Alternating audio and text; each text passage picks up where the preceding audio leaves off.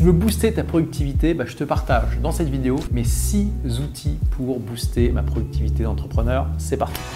Le logiciel que j'utilise vraiment tout le temps, c'est Abitica, c'est mon logiciel d'organisation personnelle. Et Abitica, qu'est-ce que c'est? C'est un logiciel qui gamifie ta vie. C'est ça que je trouve extraordinaire. Alors maintenant, je t'avoue que je n'utilise plus trop les aspects gamification de cet outil, mais quand j'ai démarré, c'est vraiment quelque chose qui m'a beaucoup plu. Alors ça s'adresse plutôt aux geeks parmi vous parce que ça fait plutôt jeu de rôle en fait. Donc vous avez un personnage, vous pouvez choisir sa classe, guerrier, magicien et tout ça. Et ce qui est génial, c'est que vous gagnez des points d'expérience quand vous réussissez à accomplir vos vrais tâches dans la vraie vie. Et qu'au fur et à mesure que vous montez en niveau, vous euh, gagnez de l'équipement, vous gagnez des sorts et plein d'autres choses. Et c'est assez fun. Ce qui est génial, c'est que non seulement ça m'aide à m'organiser en termes de tâches que je veux faire dans la journée, dans la semaine, mais aussi c'est la meilleure application que j'ai trouvée pour vraiment me motiver à accomplir des actions régulières. Par exemple, je veux méditer tous les jours. Alors, je médite à peu près 25 fois par mois, donc j'y arrive pas tout le temps, mais cette application est top parce qu'en fait, je me réveille le matin, la première chose que je fais, c'est que je regarde Habitica, je regarde, ok, voici les tâches que je veux faire aujourd'hui, je peux en rajouter éventuellement, et ensuite je regarde, ok, voici les tâches que je veux faire tous les jours. Et je regarde dans cette liste de tâches et je m'assure que les tâches du matin sont cochées avant je me mette à travailler. Et le soir, avant d'aller dormir, eh bien je regarde s'il n'y a pas des tâches quotidiennes que j'ai oubliées, et ça c'est juste absolument extraordinaire. Deuxième outil, Toggle, T-O-G-G-L. C'est bien connu, on ne peut améliorer que ce qu'on mesure et avec Toggle, je mesure de manière suffisamment précise sur quoi je passe mon temps. En fait, j'ai créé plusieurs catégories d'activités et aussi des projets précis. Dès que je me mets à travailler sur une tâche ou un projet précis, je lance mon compteur Toggle. Quand j'ai fini de travailler sur cette tâche ou ce projet précis, je l'arrête et ensuite je tape OK, voici sur ce sur quoi j'ai travaillé. Par exemple, si j'ai travaillé sur mon nouveau livre qui probablement va s'intituler Tout le monde n'a pas la chance de quitter son pays, eh bien je tape juste tout le et là tout de suite il m'auto-complète parce que j'avais créé la catégorie avant. Et donc c'est pas précis à la minute près, mais ça me donne un excellent aperçu de sur quoi je passe mon temps. Et tous les mois, je regarde ce sur quoi j'ai passé mon temps le mois précédent. Je m'assure que j'ai mis les priorités aux bons endroits. Si c'est pas le cas, eh bien, je mets en place des actions correctrices. Tous les trimestres, je regarde bien le trimestre précédent et tous les ans, je regarde l'année précédente. Et je peux vous dire, les amis, c'est juste extraordinaire à quel point ça me motive à éliminer certaines tâches inutiles, déléguer certaines tâches, automatiser, etc., etc. Par exemple, le temps que je passe moi-même personnellement dans les lancements. Donc les lancements, c'est ce qui me fait gagner euh, l'écrasante majorité de mon argent, du revenu de l'entreprise, eh bien, a été diminué de 70% en deux ans. Entre autres, j'ai pu mesurer eh bien, le temps que je passais grâce à cet outil. Troisième outil de productivité, Standard Notes. Alors Standard Notes, c'est comme Evernote, mais avec un petit plus qui pour moi est extrêmement important, c'est que c'est chiffré de bout en bout. Sur Evernote, ce n'est pas le cas. Alors quelle est la différence? Eh bien, Ça veut dire que certains employés d'Evernote ont accès à toutes vos données quand vous utilisez Evernote, ce qui n'est pas le cas de Standard Note. Vos données sont complètement inviolables, même par l'entreprise qui crée le logiciel. Et à quoi ça sert? Eh bien, c'est tout simplement un outil de prise de notes universel. Dès que j'ai une idée d'article, de vidéo pour mon livre, euh, dès que j'entends quelque chose qui, que je trouve intéressant, dès que j'apprends un nouveau concept, je le note dans mon Standard Notes et c'est juste extraordinaire. J'ai une base de données comme ça de toutes mes pensées, de mes réflexions avec moi en permanence parce qu'il y a une version évidemment pour smartphone et c'est juste extraordinaire. Donc ceux qui connaissent Evernote connaissent déjà le concept. Si vous avez jamais utilisé de logiciel de prise de notes comme ça, je vous invite vraiment, vraiment, vraiment à essayer et je vous recommande largement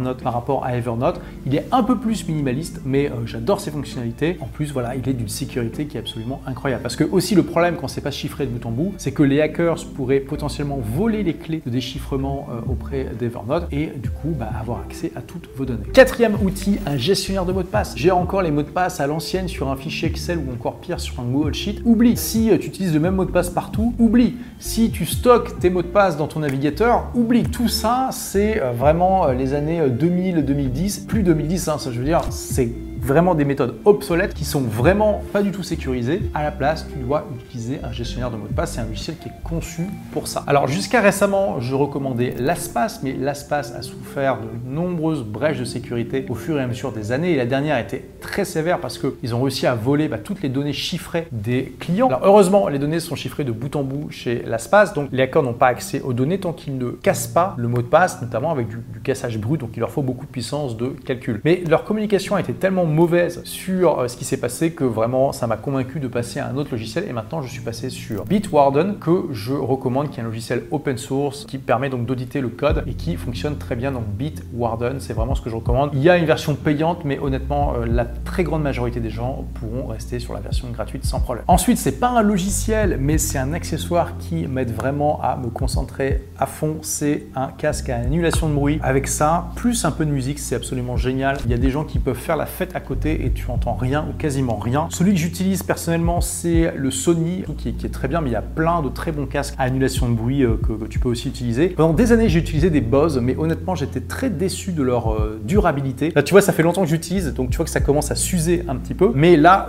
si j'avais acheté le Bose en même temps que, celui-là, en fait, ça serait déjà euh, parti ou détaché. Et j'étais vraiment déçu par ça au fur et à mesure des années, alors que le Sony, il tient beaucoup plus dans le temps, ça fait plaisir. Et avec ça, j'utilise l'application Brain FM, enfin, qui est un site web et qui te permet de la musique qui est conçue pour que tu puisses rester concentré sur ton travail. Parce que le problème quand tu écoutes des euh, chansons classiques, bah, c'est que souvent il y a des paroles. Si tu écoutes des chansons dans une langue que tu comprends pas, ça va, mais si c'est dans une langue que tu comprends, c'est vraiment compliqué. Or là, moi je suis quasiment bilingue en anglais, il y a énormément de chansons en anglais, donc je comprends les paroles des chanteurs en anglais et c'est extrêmement euh, distrayant parce que des fois en fait je vais écouter ce que le chanteur dit au lieu de me concentrer sur ce que je fais. Avec Brain.fm, tu es sûr d'avoir que de la musique sans aucune parole. Bon, sinon, tu peux aussi te passer des compilations de musique classique, hein, ça marche très bien, mais je suis euh, personnellement très content d'utiliser cette app. Je fais ça régulièrement et ça m'aide à rester concentré. Et sixième application, c'est Asana. Alors, Asana, je t'en ai déjà parlé plein de fois comme outil incroyable pour déléguer des choses à ton équipe, mais c'est aussi utile même si tu travailles tout seul. Parce que la fonctionnalité phare d'Asana, même si la plupart des gens s'en rendent pas compte, c'est les tâches récurrentes. Quand tu es une équipe, c'est génial parce que tu peux assigner une tâche qui doit être faite régulièrement, par exemple toutes les semaines ou tous les mois, à un membre de ton équipe, et puis ça va à chaque fois qu'il va la cocher, hop, une semaine plus tard ou le mois d'après, en fonction de la fréquence que tu as